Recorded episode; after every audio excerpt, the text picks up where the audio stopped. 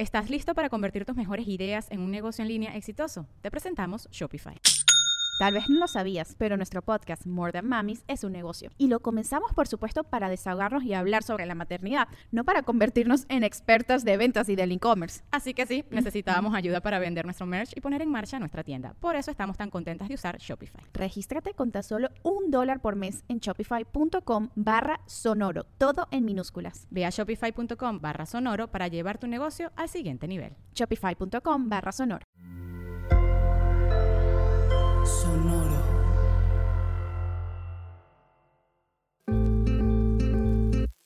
Yo soy Paola Aguilar Y yo soy César Galicia, y esto es Coger Rico y Amar Bonito el espacio donde repensamos las formas en que amamos, cogemos y nos relacionamos.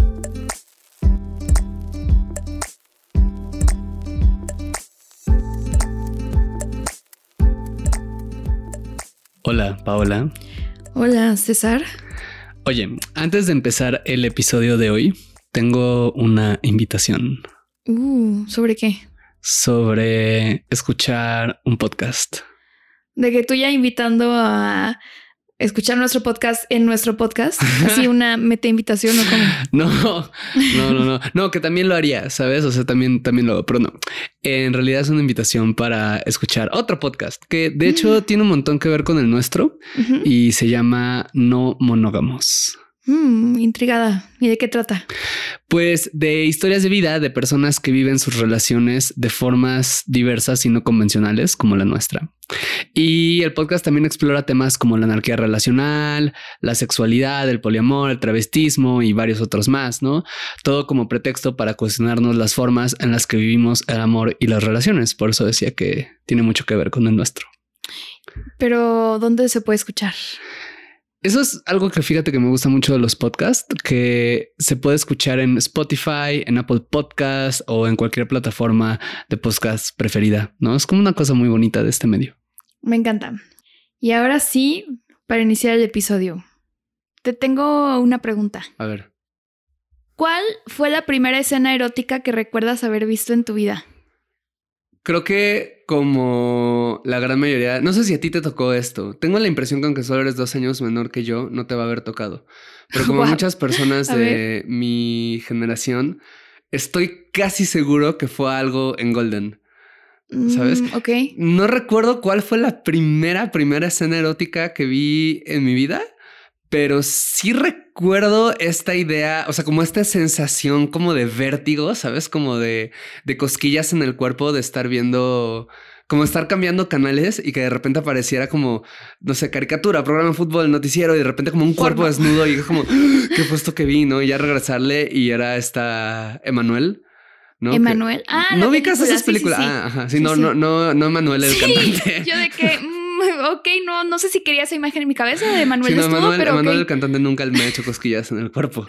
Este, supongo que eso a algunas señoras, ¿no? Ya de, de cierta edad, pero, pero a mí no. Y, y bueno, creo que esa fue la... Y no recuerdo, o sea, solo recuerdo como una escena donde estaban como en el espacio. Creo que así se llamaba la película, Manuel en el espacio o algo así. Porque hicieron como varias ediciones. Pero era como eso. Y de ahí, la verdad, no recuerdo una anterior. Ajá. No, ajá. Eso es como la noción que tengo tú. Yo, es que no sé si fue la primera, pero la que recuerdo fue el Titanic. O sea, así de que Mm. estar viendo el Titanic en VHS, así como, no sé, mis papás no estaban o algo así, y la puse. Y la escena está, pues, donde están de que Kate Winslet y Leonardo DiCaprio en el carro y está como la mano, este, en el vidrio, como, como empañado, así, shh, esa, esa escena me Oh. acuerdo. Obviamente sentí cosas así, ah, Sí, siento que es como. Como que una algo. muy básica. Algo. No, o sea, pero me refiero como que creo que algo dice. En algo nos ha de marcar la primera escena erótica que vimos, ¿no? Yo creo que sí, Sí. sí. Pues bueno, ahorita estamos hablando de esto porque hoy tenemos una invitada súper especial que me emociona muchísimo. Muy que quizás conozcan su trabajo de manera, no sé si indirecta, ¿no? O sea, como que lo hayan visto en Twitter o algo así. Si conocen su trabajo, o sea, ojalá, si no lo conocen, ojalá lo conozcan, porque, y si no, estoy seguro que al terminar el episodio van a ser muy fans porque lo que hace es increíble. Y bueno, tenemos con nosotras el día de hoy a... a María Eugenia Fessler. Hola, María Eugenia. Hola, buenas tardes. Muy bien, ¿ustedes? Muy bien, muy bien. Además, María Eugenia, o sea, estamos grabando a distancia porque ella está en Buenos Aires, Argentina, donde vive. y este, y pues nada, nos emociona mucho. Además, es la primera invitada extranjera que tenemos. Así es. Y bueno, María Eugenia, eh, ella es la. Ahorita me corriges, pero tengo entendido que es la quien lleva la cuenta, la fundadora, creadora, eh, la, fundadora, la, de la institución la CEO de, de, de, una cuenta que se llama Out of Context Erotic, que quizás ya hayan visto en Twitter. Y pues bueno, María Eugenia, ¿nos puedes contar un poquito de ti, de qué haces, de qué hace la cuenta? Sí, soy yo. eh, nada, primero que nada, eh, muchas gracias por invitarme y por el espacio. Me, me, parece una muy buena oportunidad y nada, muchísimas gracias y por todas las cosas lindas que me dicen. yo siempre digo que soy nomás eh, una pervertida con acceso a internet. y comparto estas pelis y, y, queda ahí. Sí, sí, acá, acaso sí, no la... somos todos, ¿no? claro, y la gente me dice estas cosas lindas. Eh, no, no sé. Eh, real empecé en, apenas empezó la pandemia, en marzo de, del 2020. Y nada, estaba como todo el mundo buscando qué hacer, con qué ocupar mi tiempo. Estaba viendo muchas pelis, muchas, muchas pelis. Eh, y siento que no me estoy presentando. No, pues eh, síguenos contando esa, esa, historia, esta historia de soledad, pandemia, pelis que acaba en una cuenta de puro cine erótico. Suena, suena que va a llegar a un lado interesante. sí. Eh, no, nada. Eh, estudié cine, fui acá a la Universidad de Cine, la FUC en Buenos Aires, así que tengo ya ese interés. Y el interés por el cine erótico ya viene desde antes de, de, empezar la cuenta y estaba viendo estas películas. Ahí en pandemia, algo con lo que nos podemos identificar todos, estábamos buscando qué sí. Corno hacer con todo este tiempo. En, ¿Cómo escapar de la realidad? Exactamente. Exactamente. Y estaba viendo un día eh, la película Crimes of Passion de Ken Russell, que es un director que me gusta muchísimo. Y literal apareció una escena medio, medio bizarra, medio rara. En un momento un personaje se disfraza de pene y empieza a bailar y a escupir leche. Y dentro de la misma película queda re fuera de contexto. Y no sé, no sé, como que mmm, lo quise compartir porque dije, ¿qué es esto? O sea, me, me sorprendió, me pareció gracioso, me pareció absurdo. Y yo también seguía en Twitter en ese momento cuentas fuera de contexto, pero de, no sé, películas de terror o de determinada serie o película. Entonces estaba familiarizada con este formato fuera de contexto. Mm. Y dije, ¿por qué no hacerlo de estas películas en específico? Y unos screenshots de esa escena de Crimes of Passion fue lo primero que subí. Y bueno, ahí fue creciendo, fui agregando más películas, me empezó a seguir más gente y fue me empecé a agregar eh, escenas o GIFs y bueno, y fue creciendo, digamos. Pero fue eso, literalmente estar sin hacer nada en pandemia. Vi una película que medio que me voló la cabeza y dije, voy a compartir este, peda este pedacito, me gustó mucho. Oye, ¿tú imaginaste que la cuenta iba a crecer tanto? Porque tienes ahorita, me metí a ver 76 mil seguidores en Twitter. 76 eh, mil personas pervertidas que quieren ver cine erótico sí, en sí. Twitter. Gracias. ¿Tú imaginaste que iba a crecer? O sea, ¿lo pensaste como un proyecto de divulgación? ¿Solo como algo como de esto que narras como, ah, jaja, esto está chistoso, voy a compartirlo? ¿O cómo, cómo ha sido llevar esta cuenta para ti? Uh -huh. Al principio Realmente no, no pensé que iba a crecer tanto. eh, yo sabía que a la gente le iba a copar. Eh, ¿Qué es copar? Porque... ¿Cómo gustar? Exacto. es cierto que está la, la, la barrera del lunfardo eh, internacional. Eh, claro, que mucha gente le iba a gustar, eh, le iba a empezar a seguir, se iba a enganchar con, con la propuesta, porque todos nos gusta eso, a pesar de que a mucha gente sienta culpa porque le guste, que eso es otro tema. Eso podemos hablar ahorita. Claro. Dije, hay gente que le va a copar, pero realmente al principio no lo pensé con esta, esta idea de divulgar películas que quizás no son tan conocidas o no están en este circuito tan conocido, digamos. Al principio fue, jajaja, ja, ja, qué gracioso, pene, Twitter. Tengo algo, necesito encontrar algo que hacer en pandemia. Y la gente dijo, jajaja, ja, ja, pene, Twitter, y me empezó a seguir también. y cuando me empezó a seguir más gente, dije, apa, podría ser una buena plataforma para pensar más este tipo de películas. Claro, es una siento que es una suerte de, pequeño archivo y hay gente que a veces me escribe por mensaje directo o me contesta tweets diciéndome, wow, no tenía ni idea de esta película, ahora la quiero ver. Eso para mí es lo mejor que me pueden decir, como le, te di ganas de ver esta película que no estaba en tu radar y gente que después me dice, vi esta película y me pareció buenísima. Es lo mejor que me pueden decir, a mí me encanta. A mí me pasó eso, de hecho, viendo tu cuenta. O sea, como que anotaba justo en mi lista de películas que quería ver, así como, quiero saber el contexto. Exacto. Mm. Lo mejor que me pueden decir me encanta y que la gente eh, descubra más películas, eh, que vea más películas. Y yo también terminé descubriendo películas por la cuenta. Un montón de personas me dijeron, che, viste, esta te va a re gustar o esta escena es re rara. Y yo también terminé descubriendo películas y me, me encantó el intercambio este que se dio como esta pequeña comunidad de gente que intercambia películas, escenas. Y nada, me encanta. Como que hace que estas películas medio Pequeña comunidad de pervertidas. Exacto. Exacto. Oye, ¿y cómo... Bueno, de entrada antes, ¿cuál fue la primera escena erótica que tú recuerdas haber visto? Mm. Estuve pensando esta pregunta y yo creo haber visto algo antes, alguna escena antes. No sé cuál fue la primera en específico, pero una que recuerdo latente es eh, una de la película Chloe. Es del 2009. Está Amanda Seyfried y Julianne Moore. Y hay una escena con las dos. ¿La vieron? Sí, Yo creo no, que sí. Creo que no. Que la contrata, bueno, la contrata para algo que tiene que ver con su esposo, como digo, no para no spoilear, pero ajá. Sí, sí, sí, eh, que Julianne Moore está casada con Liam Neeson, creo que es él, que es lo menos importante de la película, Liam Neeson, pobre. Julianne Moore la contrata a Amanda Seyfried para seducirlo al marido porque ella está convencida que la está engañando. Mm. Y bueno, terminan enlazándose ellas dos. y yo la vi muy chica, esa película creo que es del 2009. Eh, yo soy del año 97, tengo 25 años. Ah, eso tiene más em, sentido. Porque dices, lo vi muy chica y yo, ¿cómo?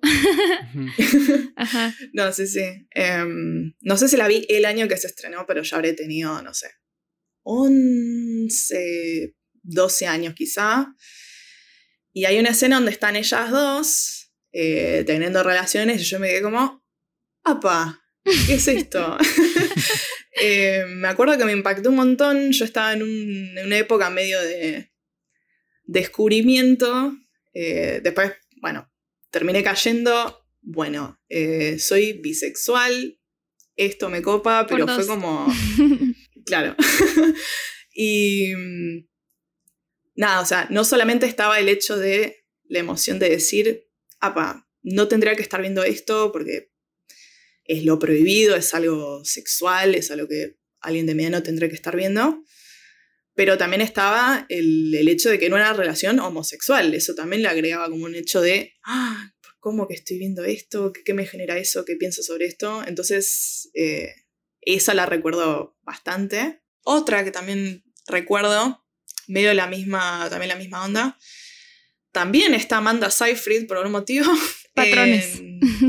claro, patrón que se repite. Está ella con otra mujer también.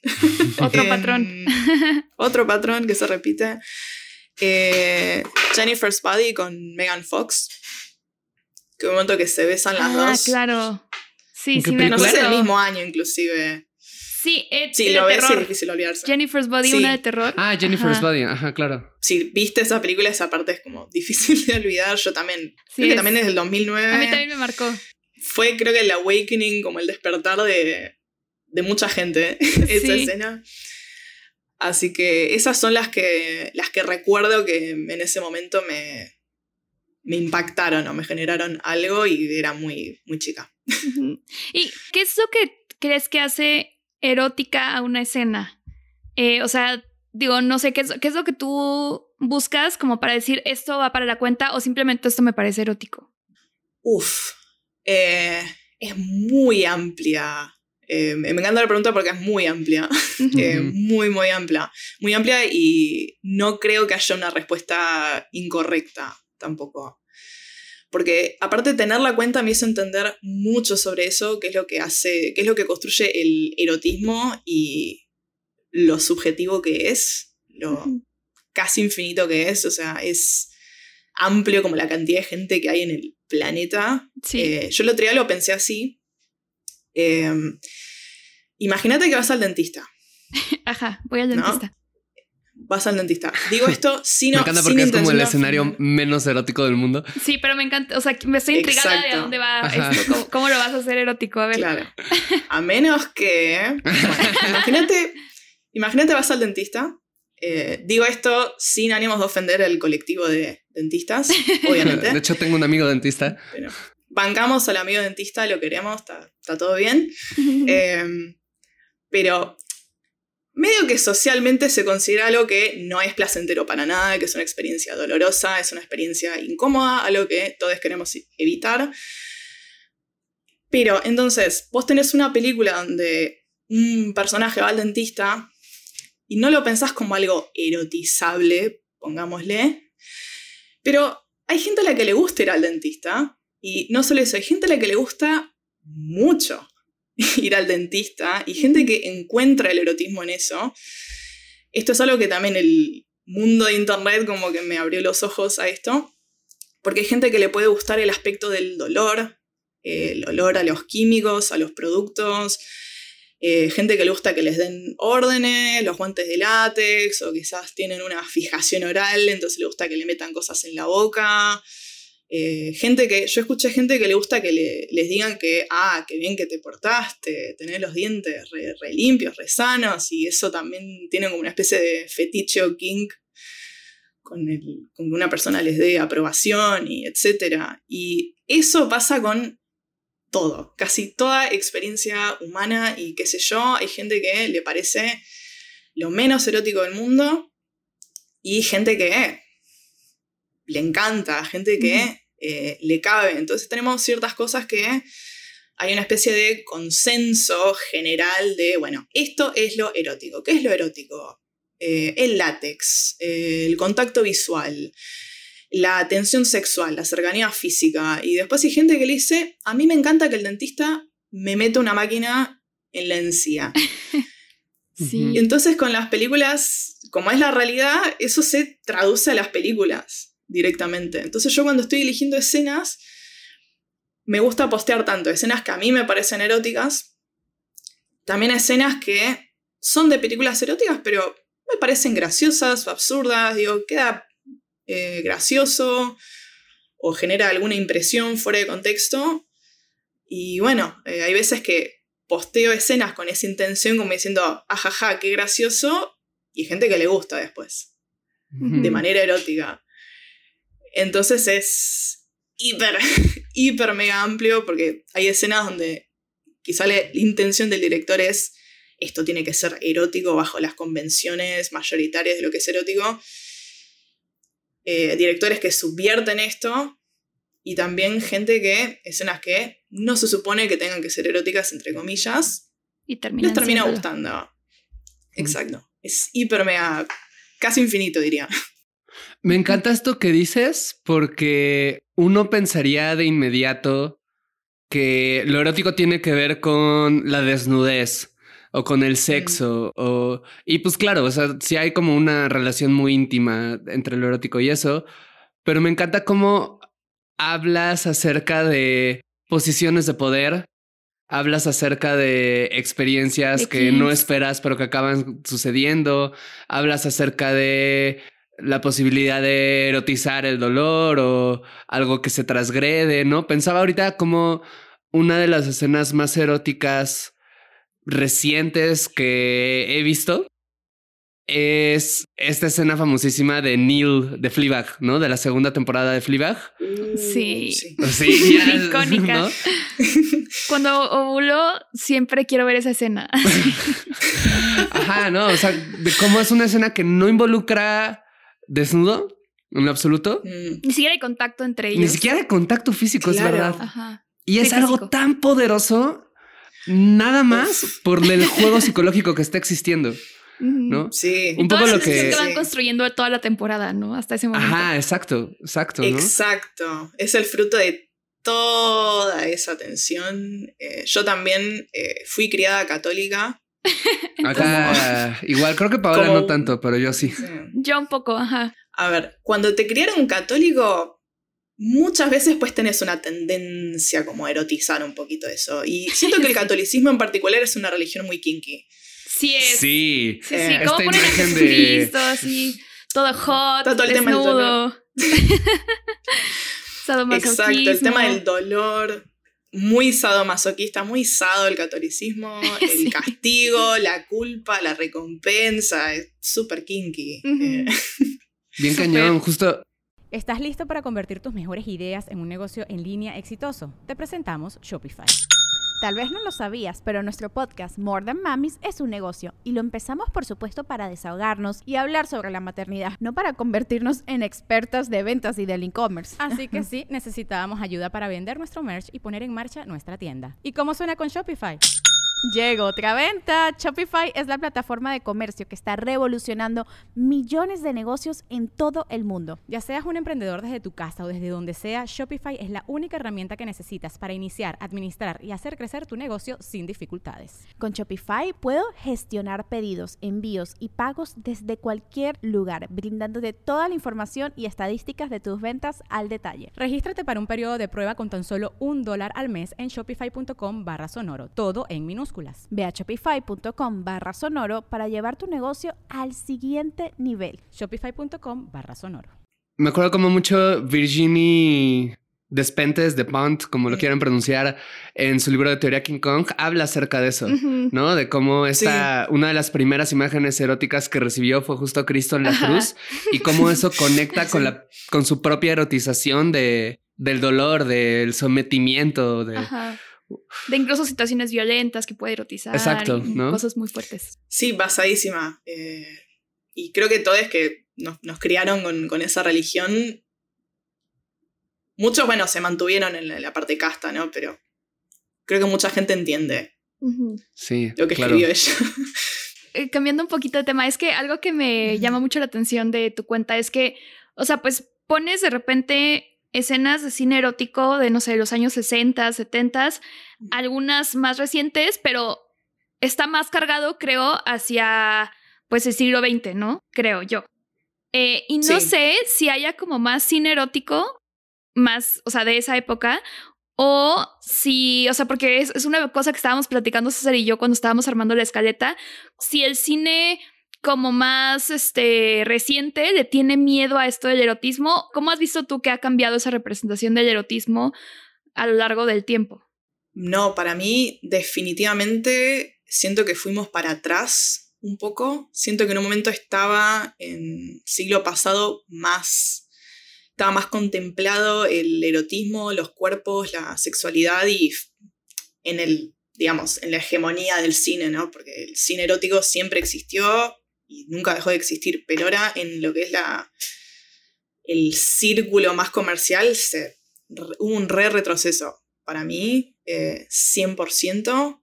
Y a ver, un poco que yo eh, suba pelis de esa época tiene que ver con una cuestión de gusto personal. Eh, muchas son de los 70s y es porque a mí me gustan las pelis de los 70s porque, porque sí, no sé, me gusta la, la estética que tienen, que muchas jueguen con lo, con lo camp y con todo ese tipo de cosas, me gusta a mí personalmente. Pero, a ver, eh, yo siento que es importante recalcar que las pelis así siempre existieron Eh, mismo la representación del erotismo existe desde que el ser humano puede dibujar, que me corrija algún arqueólogo o lo que sea, puede dibujar con lo que sea, barro en una pared, existe. Eh, mismo, eh, acá por ejemplo en Argentina estaba la Coca Starly, me pongo de pie, sacando películas de sexploitation en plena dictadura militar, bajo la censura que imponía el lo que fue el ente cinematográfico, que fue una organización acá bajo la dictadura que cortaba películas y impedía el ingreso de películas también para pasar en las salas. Eh, pero creo que en cuanto a lo que vemos como cultura de masas en cine masivo, tuvo mucho que ver la cultura estadounidense, lo que pasó con el, lo que fue el código de Hayes y lo que pasó cuando terminó el código de Hayes. ¿Nos podrías dar contexto rápido de qué es el código de Hayes para las personas que no lo ubican? Yep. Eh, fue una imposición cultural en tanto a las películas que se podían ver, el contenido que podían tener. Digamos, se prohibía, no sé, que en las tramas hubiese adulterio o consumo de drogas, si, iba, si tenía que haber algo así, tenía que ser hiper necesario para la trama todas las muestras de sexualidad tenían que ser eh, implícitas, nada explícito, y fue algo que rigió la manera de hacer películas en Hollywood desde principios de los años 30 y se levantó en el 67. O sea, imagínense la cantidad de películas que tuvieron que, hacer, que tuvieron que ser hechas bajo este código. Como censuradas, ¿no? O autocensuradas. Claro, ya desde la mismísima producción, desde el guion, se tenía que plantear, bueno, desnudos no puede haber. Si hay una escena donde tiene que haber sexualidad, tiene que ser lo más implícito posible. Esto representó ciertos paradigmas en el cine, ¿no? Como la, sensualidad, como esta cosa más implícita, más sensual, más, más pasiva, más soft. Y hay cosas interesantes en eso, pero a mí me parece interesante lo que pasa cuando termina, que justo también coincide casi con el movimiento de liberación sexual, a fines de los 50 pasó el tema de los anticonceptivos en los Estados Unidos, que eso también hizo un boom de liberación sexual, como que mucho en ese momento, fines de los 50, principios de los 60, empezó como esta ola de boom sexual y en los 70 ya estaba más asentado, digamos, entonces por eso creo que hubo muchas pelis también de Sexploitation en los 70 porque más allá de que en Estados Unidos estaba eso, estas películas se seguían haciendo en otras partes del mundo. No digo que el cine empiece y termine en Estados Unidos, mismo estaba el código Hayes en Estados Unidos. Acá, por ejemplo, hablo de lo que conozco, acá estaba la Coca Sarli desde eh, el primer desnudo completo de la historia del cine argentino fue en el año 58, fue ella.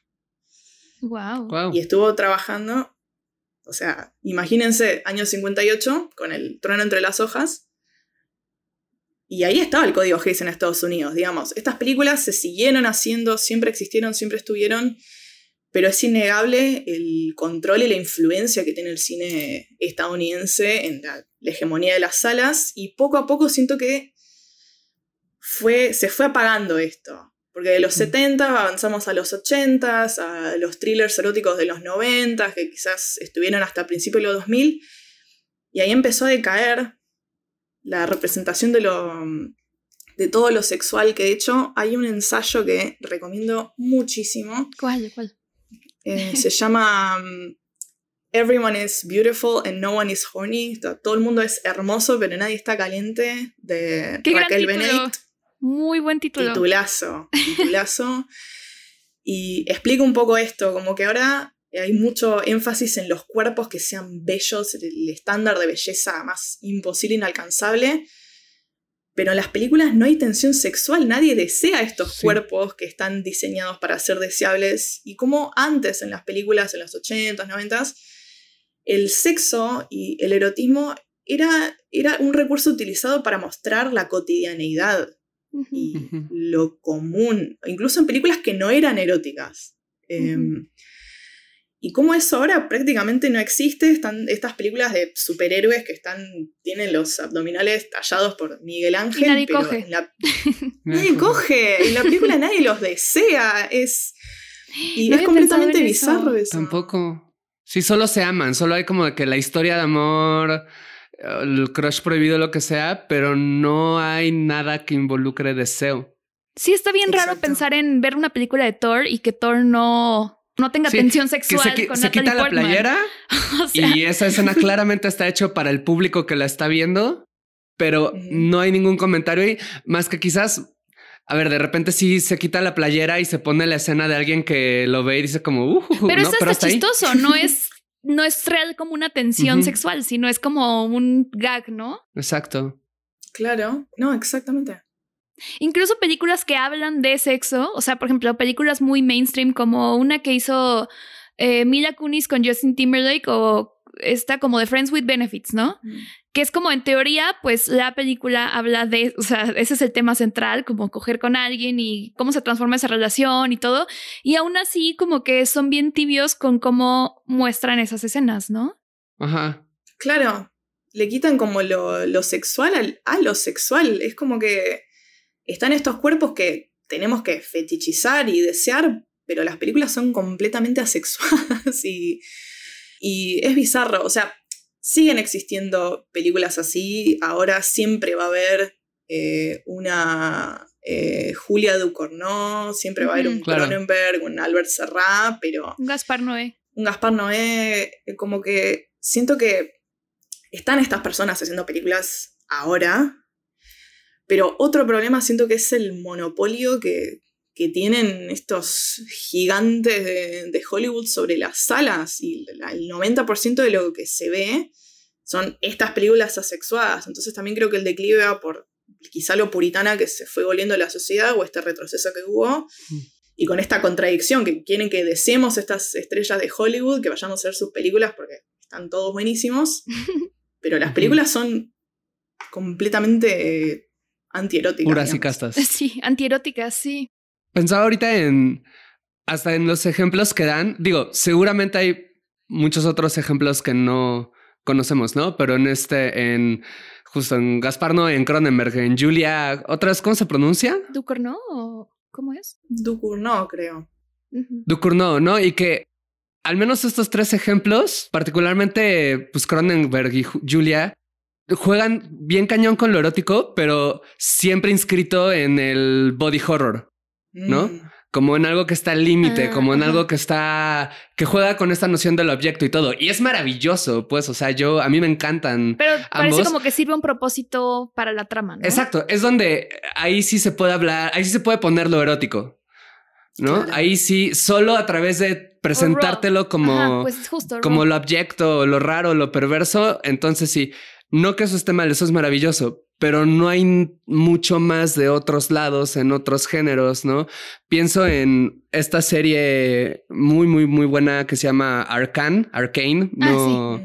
no sé cómo se pronuncia, que es una serie basada en League of Legends, que es como una cosa que a mí me parece muy interesante porque toda la serie es muy explícita en todo lo que puede ser explícita. Es muy explícita en su violencia, es muy explícita en cómo traza los conflictos, las Las relaciones de contradicciones, los, dra- ajá, exacto, es una onda como como Game of Thronesca en lo explícito, lo evidente.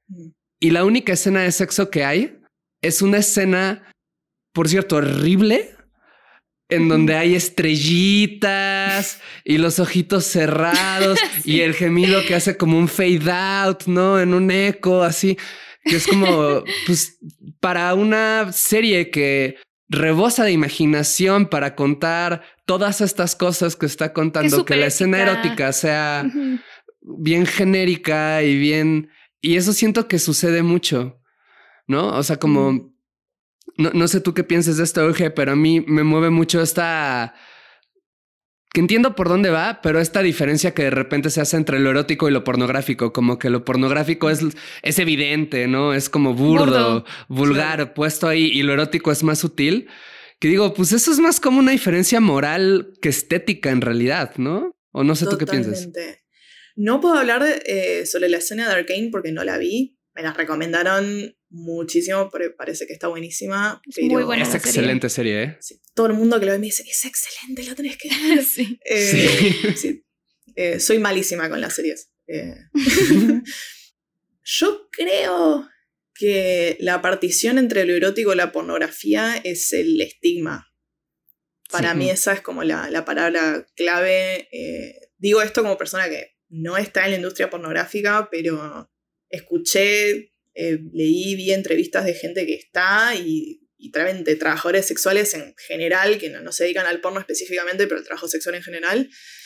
Y el estigma que hay, el estigma del trabajo sexual en general, lo que se demoniza eso. em, y está esto como que se habla del cine y la pornografía es este artículo aparte, ¿vieron? Como que es esta, esta cosita aparte, como que no- gente que no lo considera cine específicamente. Y es muy loco. Yo, si no me equivoco, em, en tanto cuestiones prácticas y técnicas y todo eso, la pornografía fue el género cinematográfico que inició el, el recurso del punto de vista. Ah, no ¿A poco? sabía eso. Y eso es algo que no se le reconoce. o- El pop. El pop. Em, el famoso pop. Pop em, The Origins. Claro. Exacto. Eh, y siento que no se habla porque está como. No se lo considera cine. Mucha gente lo tiene como este, este apartado ahí. Y en cuestión técnica, práctica, para mí la única diferencia que hay es que en una se simula el sexo y en otra es real. En la pornografía es real. Porque después cuando se habla de. eh, no, pero el tema con la pornografía es que su único propósito es calentar. Y bueno, no es el propósito de la comedia hacer reír a la gente. O muchos dramas que se nota que están Sino hacer un escritos. comentario, ¿no? También. O sea, la comedia, por ejemplo. Claro, y te- está este lado de, bueno, quizás un poco más intelectual, hacen un comentario, pero a la pornografía se la bastardiza mucho por decir, solo cumple un propósito.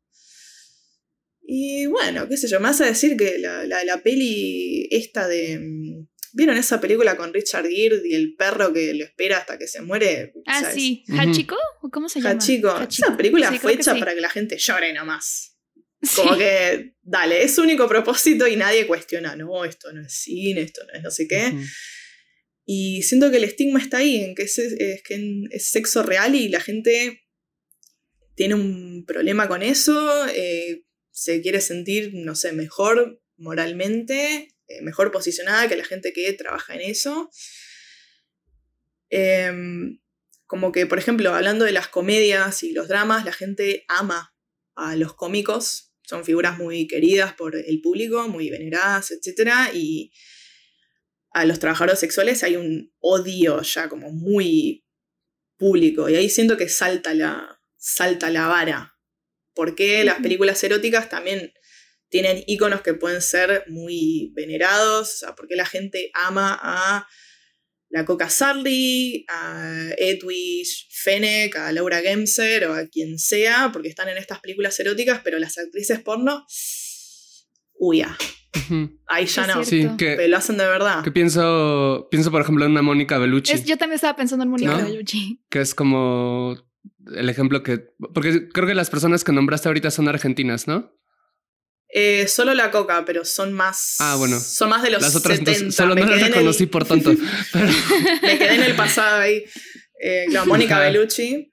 sí que es como otra que. No, sí, el- como gran referente del cine erótico y gran artis- pe- actriz, pero a una trabajadora sexual que pueda tener el mismo talento, oficio, no se le va a nombrar igual. Que ahorita que hablabas de esto también pensaba que con lo erótico, y eso tengo la impresión que es un comentario que he visto que te hacen mucho, o al menos en algunas ocasiones en la cuenta, que, o igual y no, pero que es un comentario que me salta mucho cada vez que lo escucho, que es como que sale una escena erótica y dice la gente como, es que eso no era necesario.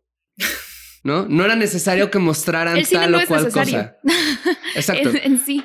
A veces creo que la discusión tiende a señalar, y se me hace muy interesante e importante esto, cuando es una sobreexposición eh, de, sobre todo de un cuerpo femenino, que lo que busca es esta hiperobjetivización y desde industrias o prácticas como no tan chidas. Y eso, pero no estoy hablando de eso, estoy hablando nada más como de cuando es esta noción de eso, de que hay una escena sexual y es como, ah, eso no era necesario, pero porque me incomoda, porque me molesta. Yo he escuchado de Sex Education, por ejemplo. Ajá, ¿no? Como de no es necesario que lo muestren. Y es como, bueno, de entrada no es necesario que muestren nada. O sea, el cine no es necesario. O sea, la, gente lo hace por otras razones que no tienen que ver con que sea necesario, ¿no?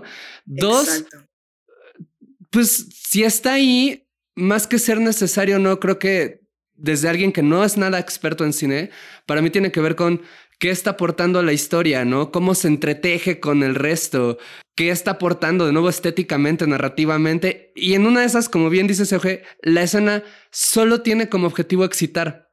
¿Y cuál es el problema con eso? Así como otra escena solo tiene como objetivo hacerte llorar o esta gran explosión solo tiene como objetivo hacerte un disparo de adrenalina, pues esta solo tiene la intención de hacerte sentir cosquillas. Y ya, y pues, no hay nada de malo. ¿Era necesario? Probablemente no. Pero tampoco era necesario el resto de la película y aún así las disfrutamos no porque sean necesarias, sino porque justo porque no es necesario, ahí está el, el aporte, lo que te da, lo que llena y lo que lo hace maravilloso yo lo que pienso es que más que cuestionar si tenemos o no derecho a representar escenas eróticas en el cine o en las series, es qué discursos estamos eh, replicando, ¿no? O qué cuerpos estamos poniendo en la pantalla y cuáles no. O sea, como que para mí ahí está más la discusión y no como si se puede o no, ¿Por qué en las escenas de sexo, desde los sexuales, por ejemplo, siempre hay sexo oral de la morra hacia el güey, pero no tanto al revés? ¿O por qué está centrado en la penetración? ¿O por qué no hay cuerpos gordos o trans o no sé? No, totalmente. Pero mm, eh, en tanto lo que vi mucho discurso, eh, en tanto lo que decís vos, pero también lo que dijo César de el tema de es necesario. Eh, que siento que es muy que es muy rico también eso, porque mm, se salta mucho la doble vara ahí también con el sexo, con el drama con el sexo, como con la pornografía, de la gente diciendo, es necesario el sexo o es necesario que vea a los personajes cogiendo. Y por un lado está esta cuestión de, ¿estaría tan mal que una escena quiera calentar como una escena nos quiera hacer reír o llorar? Siento que está esa parte que es válida, pero también está, no tiene por qué calentarnos porque no una misma escena va a calentar de la misma manera a todo el mundo. De la misma manera que hay películas de terror que a gente le da miedo, a gente que no. Pero también es porque la gente muestra esta doble vara que tiene con el sexo en el sentido en que no piensan que se pueda contar nada a través del sexo. ¿Por qué es innecesaria una escena donde los personajes están cogiendo o un personaje se está masturbando solo? Y no una escena donde están comiendo o caminando, porque puedes aprender mucho también del personaje por cómo vive el sexo, cómo se relaciona con otra persona, cómo vive su sexualidad. O sea, en ese sentido también puede llegar a ser necesario y también puede contar algo. Y también por otro lado, creo que está el tema de em, por qué algo tiene que ser necesario. Como que siento que cada vez se fue modificando más este asunto de película hecha en base a fórmula de Hollywood, donde todo tiene que servir un propósito, de la trama A se pasa a la trama B, y todo lo que haga un personaje tiene que ser para llevar adelante la acción para cumplir su objetivo. Y no, ¿por qué no? ¿Por qué no hay una escena donde lo podamos conocer más o una, una escena que sea simplemente una expresión artística o un experimento del director? ¿Por qué todo tiene que tener un propósito? ¿Y qué significa para la gente que una escena tenga propósito o que sea necesaria? Pero yo siento que hay que pensar eso también, porque no aplica solo a, a las escenas eróticas. Como que es necesario esta escena del personaje caminando por el bosque. quizá no, y eso también es aceptable. No tiene que tener un propósito que avance la trama. Como que es muy. Pero salta muchísimo mm, es necesario con las escenas sexuales, no con otra cosa. Claro. Yo, pensando cosas. Sí, pensando. Oye, sobre esto que decía Paola, como de la. O sea, como una pregunta que teníamos era justo que en tu perspectiva, que has visto tanto cine, ¿qué sientes que falta de representar?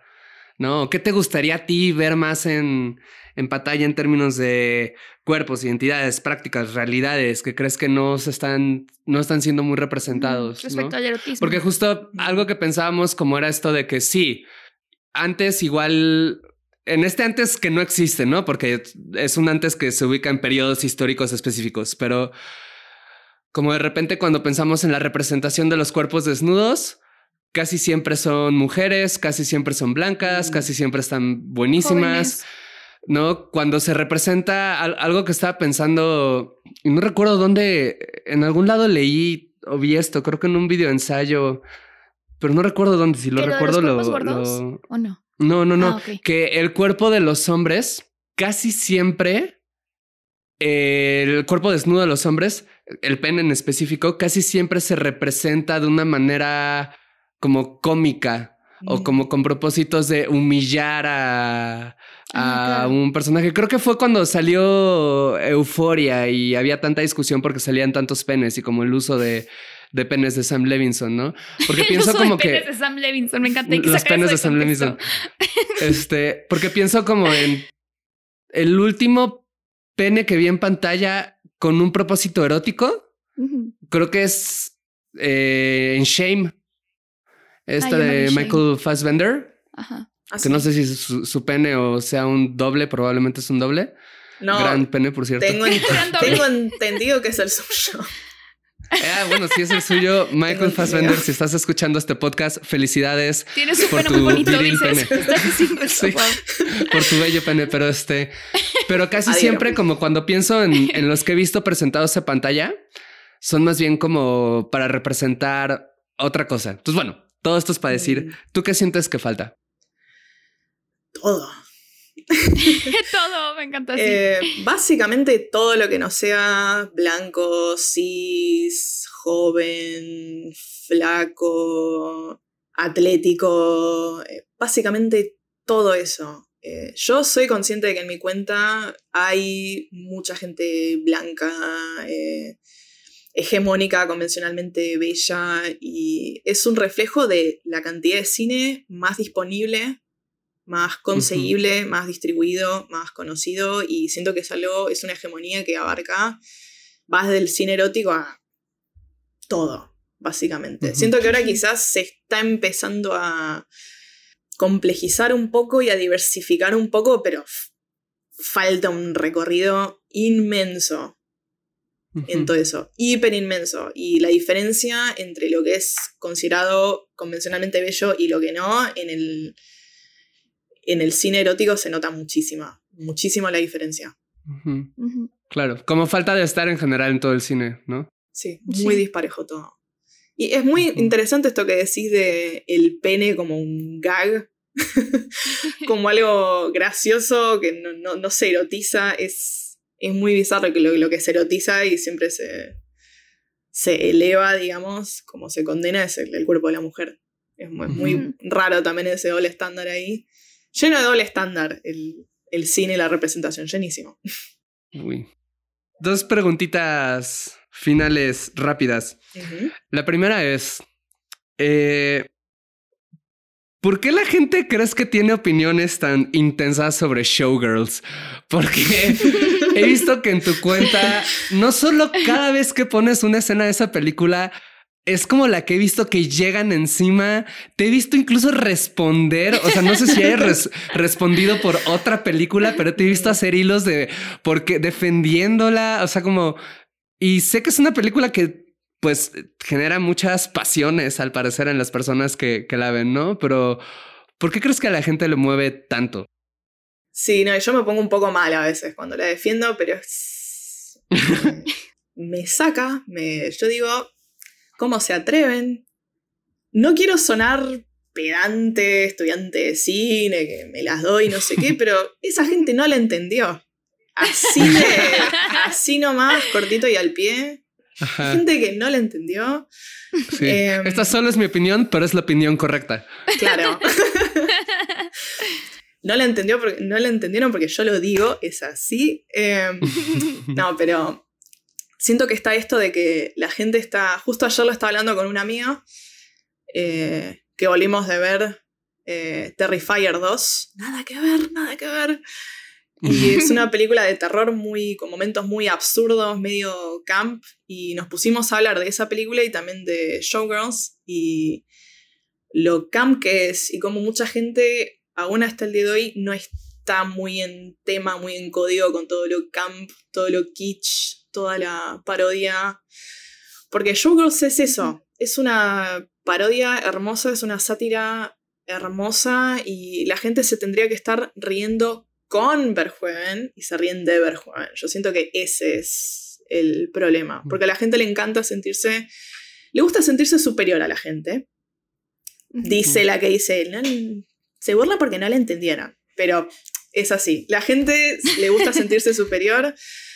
Em, entonces ven algo que le parece un poquito ridículo o o absurdo y dicen, ajaja, qué tonto, mirá cómo me río de esto que me parece estúpido, porque yo soy superior a esto, yo estoy arriba de esto, porque la gente se lo toma en serio, la gente ve la escena de la pileta, que es la más polémica, siempre que la subo, eh, la gente ahí dice, ¿al director en serio le calienta esto?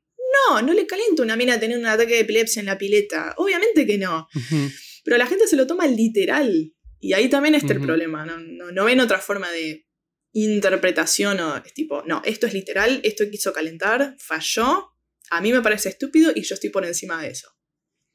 Que siento que en general esa es una reacción que Verhoeven puede tender mucho a dar, ¿no?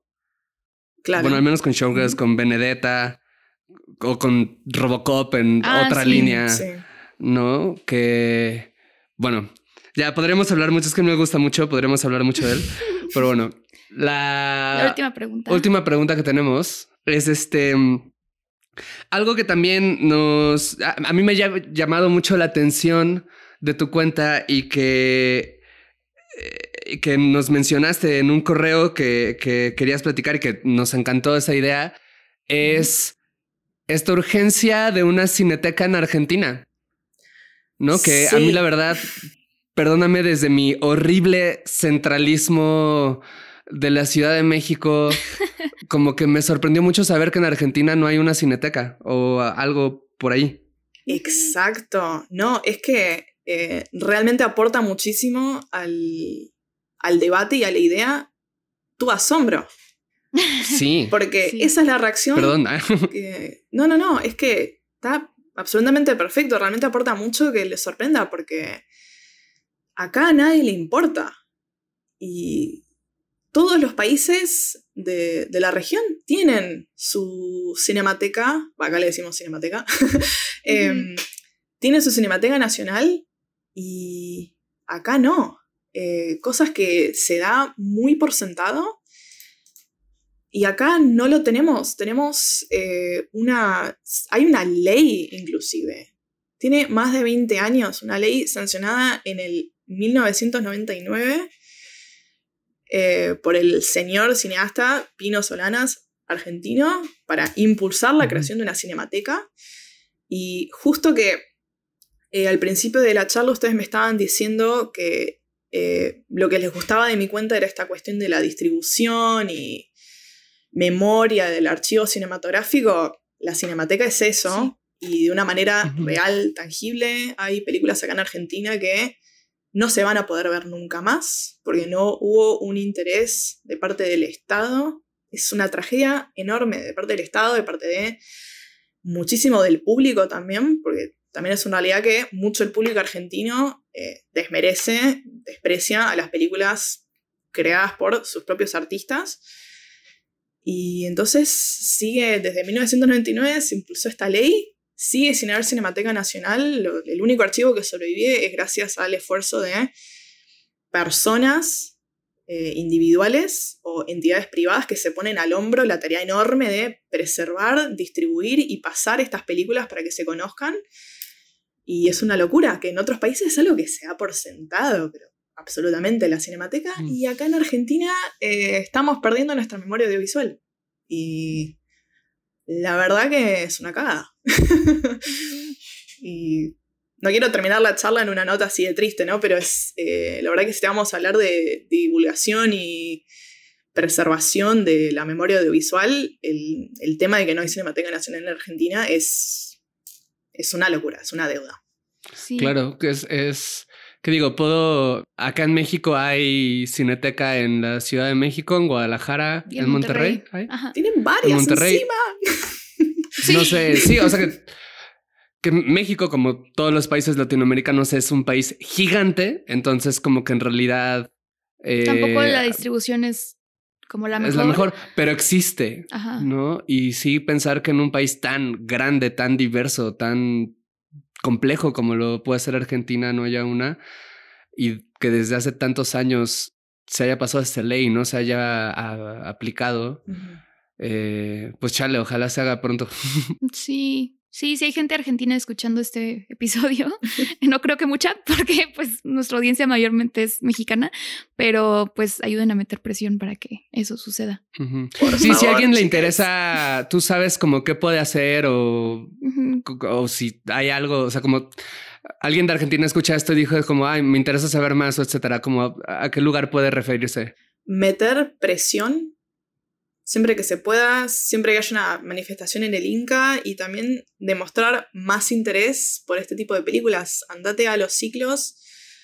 Eh, uno de, o el más grande distribuidor de, de nuestro archivo audiovisual es Fernando Martín Peña, que hace, organiza ciclos donde pasa películas en fílmico, porque una manera también de preservar las películas es pasarlas.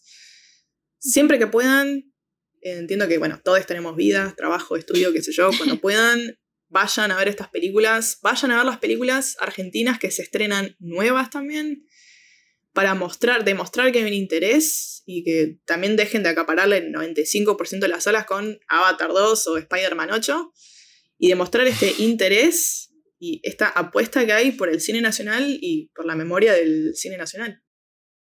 Sí, justo hace poco vimos un documental muy bueno Estaba de, pensando en una, eso. de una directora argentina de Agustina Comedy Que se llama El silencio es un peso que cae. Sí, ¿verdad? Es un cuerpo que cae. Es un cuerpo que cae. Precioso Sí, un peso que cae. Sí, Increíble documental que nos lo recomendó Kisa Terrazas, también documentalista y querido amigo. Qué cosa tan espectacular Sí. es ese documental. Es precioso ese documental, totalmente. Sí, y bueno, ya para cerrar el episodio te queremos preguntar si tienes alguna escena erótica favorita o alguna de tus favoritas que nos quieras platicar. Uf. Em, O película, o no sé. eh, vean La Secretaria. Todo el mundo tiene que ver La Secretaria. Eh, Mm, Yo la vi, pero la vi hace mucho tiempo cuando era adolescente. también. Quiero volver a verla. La que- sí, yo también la quiero volver a ver. mírala de nuevo. Sí, sí, sí. Eh, porque siento que está muy presente esta problematización de, eh, de lo erótico, digamos. Hay un solo desnudo en la película, es al final en un contexto eh, no, no sexual, digamos. Todo lo sexual y lo erótico es siempre con ropa, hasta, in- hasta incluso hay distancia entre los dos personajes. En contraposición también hay una escena de sexo que es lo menos erótico del mundo. Entonces siento que problematiza todo eso, lo que es convencionalmente sexual, pero que se le quita todo lo sexual y todo lo erotismo y cosas que no se considerarían sexuales, pero que están cargadísimas de deseo y tensión. Tiene como esa... complejiza mucho eso. Es muy... Tiene esa cosa más atípica y aparte es un peliculón. Así Muy sin bien, más. muy bien, muy bien. Pues es la tarea de hoy. Euge, muchísimas, muchísimas gracias por haber estado con nosotros hoy, por tu tiempo, por hacerte el espacio. Y de nuevo, para nosotros es un honor poder hablar contigo. Eres la primera persona eh, no mexicana y que reside además fuera de México con quien hablamos, entonces también esto Con es quien como hablamos algo... en la vida, no es cierto. No, en el podcast. Sí, sí, sí, es como es una cosa, pues vaya, maravillosa. Y pues bueno, si quieren seguir la cuenta es arroba no context erotic, ¿no? Yup, síganme. Eh, somos todos pervertidos, nos gusta hablar de pelis, recomendarnos pelis. Cópense, está bueno. Préndanse. Me encanta. Está buenísimo. No, muchas, muchas gracias. Me encantó este episodio. Eh, muchísimas gracias a ustedes. Eh, un honor, aparte, de saber que soy la, la primera invitada extranjera que tienen. Eh, también poder darme el espacio de hablar de nada, un poco del cine argentino y de la, va, de la Coca Sarli. y de la falta de Cinemateca Nacional. Así que muchísimas gracias por el espacio. También la pasé súper, me encanta hablar y debatir estos, estos temas con, con personas nuevas. Así que mil gracias. Pues muchas gracias a ti. Que tengas una muy bonita tarde y gracias por escucharnos. Nos escuchamos el siguiente jueves. Bye. Gracias por escuchar este episodio de Coger Rico y Amar Bonito. Síguenos en TikTok, Instagram y Twitter en arroba rico y bonito pod. A mí en arroba paola-aguilar-r. Y a mí como César Galicia en todas las redes sociales. Te agradeceremos mucho que nos dejes una calificación en Spotify y una reseña en Apple Podcasts. Eso nos ayuda a llegar a más personas y seguir produciendo este podcast.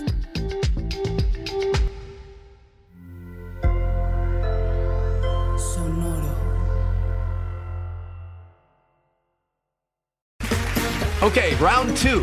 Name something that's not boring. A laundry? Ooh, a book club. Computer solitaire, huh?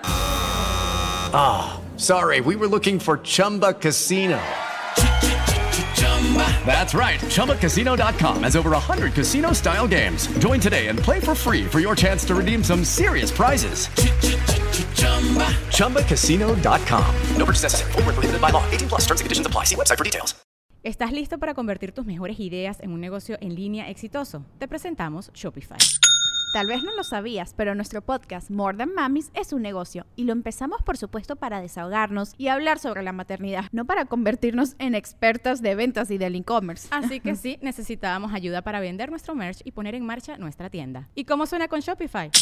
Llegó otra venta. Shopify es la plataforma de comercio que está revolucionando millones de negocios en todo el mundo. Ya seas un emprendedor desde tu casa o desde donde sea, Shopify es la única herramienta que necesitas para iniciar, administrar y hacer crecer tu negocio sin dificultades. Con Shopify puedo gestionar pedidos, envíos y pagos desde cualquier lugar, brindándote toda la información y estadísticas de tus ventas al detalle. Regístrate para un periodo de prueba con tan solo un dólar al mes en shopify.com barra sonoro, todo en Ve a shopify.com barra sonoro para llevar tu negocio al siguiente nivel. Shopify.com barra sonoro.